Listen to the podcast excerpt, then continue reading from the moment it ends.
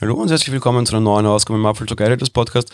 Ich habe gestern so darüber geredet, wie es zu Folgen kommt. Und bei der heutigen Folge hatte ich eigentlich die ganze Zeit geplant, sie nicht zu machen. Was mich aber sehr überrascht hat, ist durchaus die Diskussionen, die es auf apfeltalk.de gab, bei uns in der Community, zu einem, meiner Meinung nach, sehr stark geklärten Thema. Und genau deshalb kam dann auch die Entscheidung, diese Folge zu machen.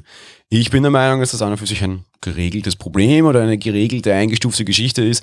Offenbar ist dem aber nicht so, die Meinungen gehen sehr stark auseinander nach über zehn Jahren gibt es tatsächlich bei Apple ein Gerät, das die Leute immer noch sehr stark polarisiert. Ja, jetzt habe ich zehn Jahre gesagt, einigen oder anderen von euch werden es wahrscheinlich schon geknissen haben, auch wenn ihr den Folgentitel noch nicht gelesen habt. Ich möchte heute ein bisschen über das iPad reden.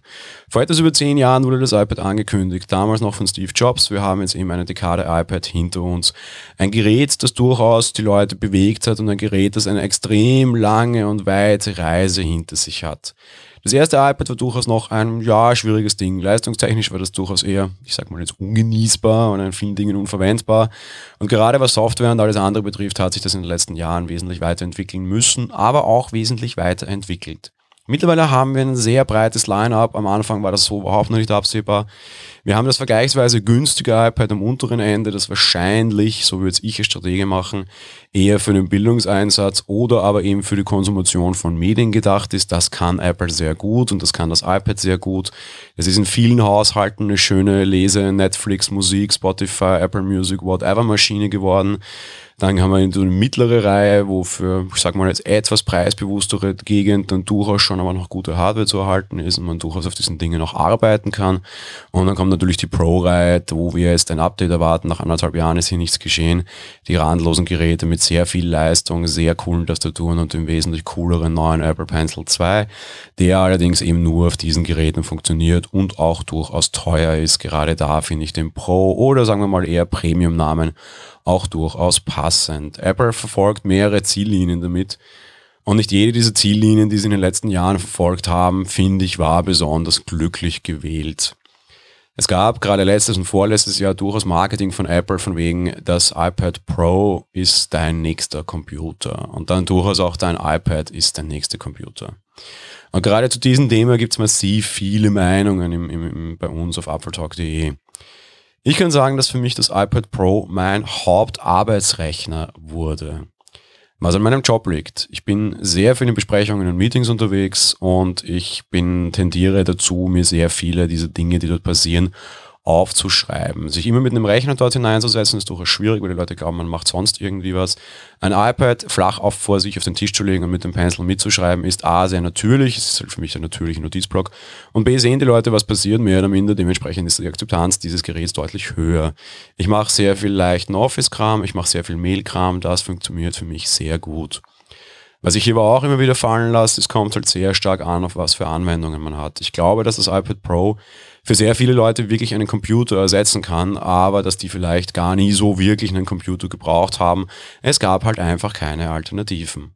Leichte Tasks sind damit durchaus gut zu erledigen. Alles, was dann ein bisschen Richtung professioneller, anspruchsvoller, sonst irgendwie was läuft, funktioniert nicht so ganz. Was einerseits an Schnittstellen liegt, andererseits an der Öffn Öffnung des Systems oder das System ist eben sehr geschlossen und auch daran liegt, dass die Software durchaus hinterher hinkt. Für mich ist das iPad Pro nicht der neue Laptop. Wenn man das Ding dann irgendwie mit Tastatur und allem bedenkt, kostet es vor allem auch durchaus so viel wie ein Laptop. Und naja, ein Rechner mit vernünftigen Betriebssystemen, den man aufklappen kann, der eine vernünftige Tastatur hat, ja, das gibt schon. Das ist nämlich der Rechner. Das kann Geschmackssache sein, man kann sich da auch sehr gerne ein bisschen verbiegen, man kann auch sehr schnell einfach, ich fahre mittlerweile auf Reisen auch nur noch mit meinem iPad Pro und nicht mit meinem Notebook, das geht schon, aber von dem sind wir weit weg. Für mich ist die, die die Conclusio nach zehn Jahren eine ganz andere. Und da möchte ich auch auf das hingehen, mit dem Apple damals angetreten ist. Zur damaligen Zeit waren gerade Netbooks stark im Kommen. Diese kleinen, günstigen 300, 400 Euro Rechner ohne wirklich viel Leistung. Und man hat erwartet, dass Apple hier ein Statement abliefert. Dass Apple vielleicht auch ein Netbook baut. Es gab dann viele Geräte, die Hackintoshes quasi umgebaut wurden, also Netbooks von anderen Herstellern, wo macOS raufgelaufen wurde. Also dieses klare, wir haben hier den Need für ein mobiles Computing Device. Und Apples Antwort auf das Netbook war das iPad. Und das haben sie meiner Meinung nach erfolgreich geschafft. Apple hat mit dem iPad tatsächlich die Netbook-Sparte mehr oder minder zum Stillstand gebracht. Heutzutage gibt es diese Geräte fast nicht mehr. Das iPad war eine gute Antwort für diese Computing Needs, die es da damals quasi gab. Auch ich war damals mit einem Netbook noch auf der Uni und war dann sehr schnell mit einem iPad auf der Uni, mir das erste extra aus Berlin geholt, weil es in Österreich wieder später gestartet ist.